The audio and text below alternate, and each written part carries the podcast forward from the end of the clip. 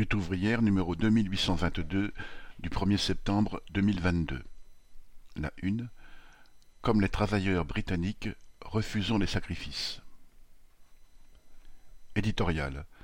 Comme les travailleurs britanniques, refusons les sacrifices.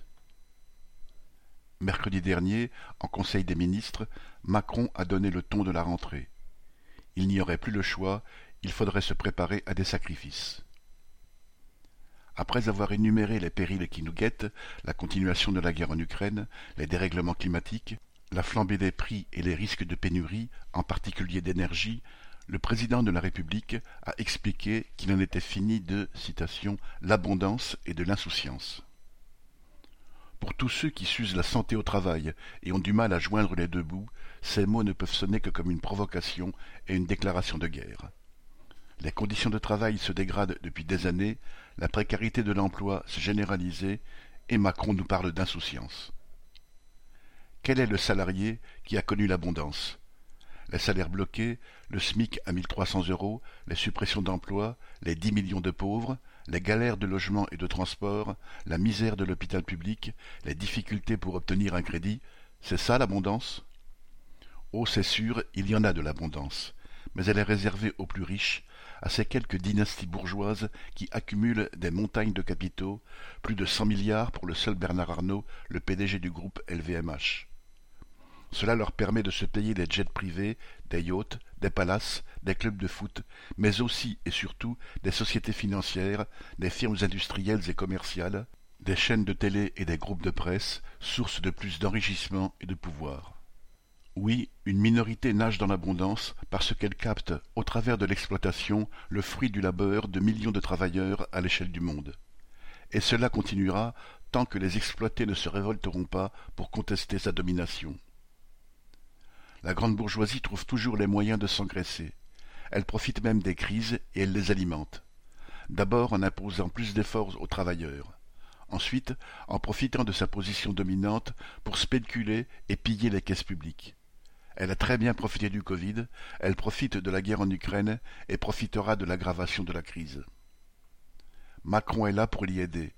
En appelant au sacrifice, il voudrait que nous nous résignions à l'envolée des prix et aux salaires qui ne suivent pas. Il voudrait que nous acceptions n'importe quel travail, les plus durs et les plus mal payés. Il voudrait que nous nous résignions à nous chauffer moins, nous déplacer moins, nous soigner moins et manger encore moins bien. Si nous ne retrouvons pas le chemin des luttes, nous reculerons des années en arrière. L'heure n'est pas à se lamenter, mais à retrouver la solidarité ouvrière, à se regrouper, s'organiser et se battre pour des objectifs susceptibles de stopper les attaques contre le monde du travail.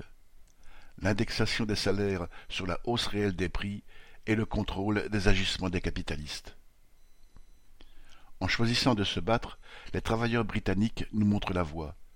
Depuis des semaines, ils se mobilisent dans les chemins de fer, la poste, le métro, certains ports, des entrepôts Amazon.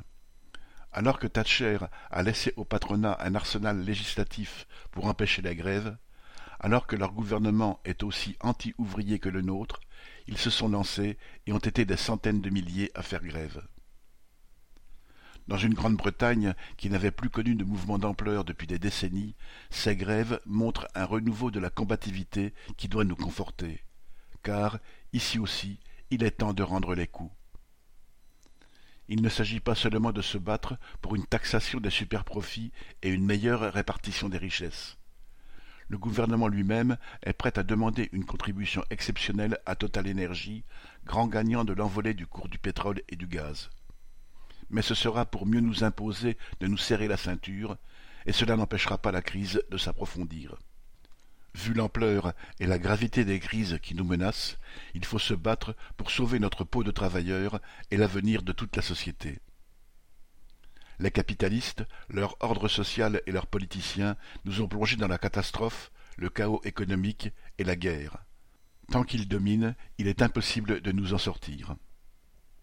L'urgence est de s'opposer à leur politique en refusant de se sacrifier pour un système aussi fou et de se préparer à contester leur pouvoir. C'est le seul moyen de les empêcher de nuire et d'offrir un avenir viable à la société. Bulletin d'entreprise du 29 août 2022 Nathalie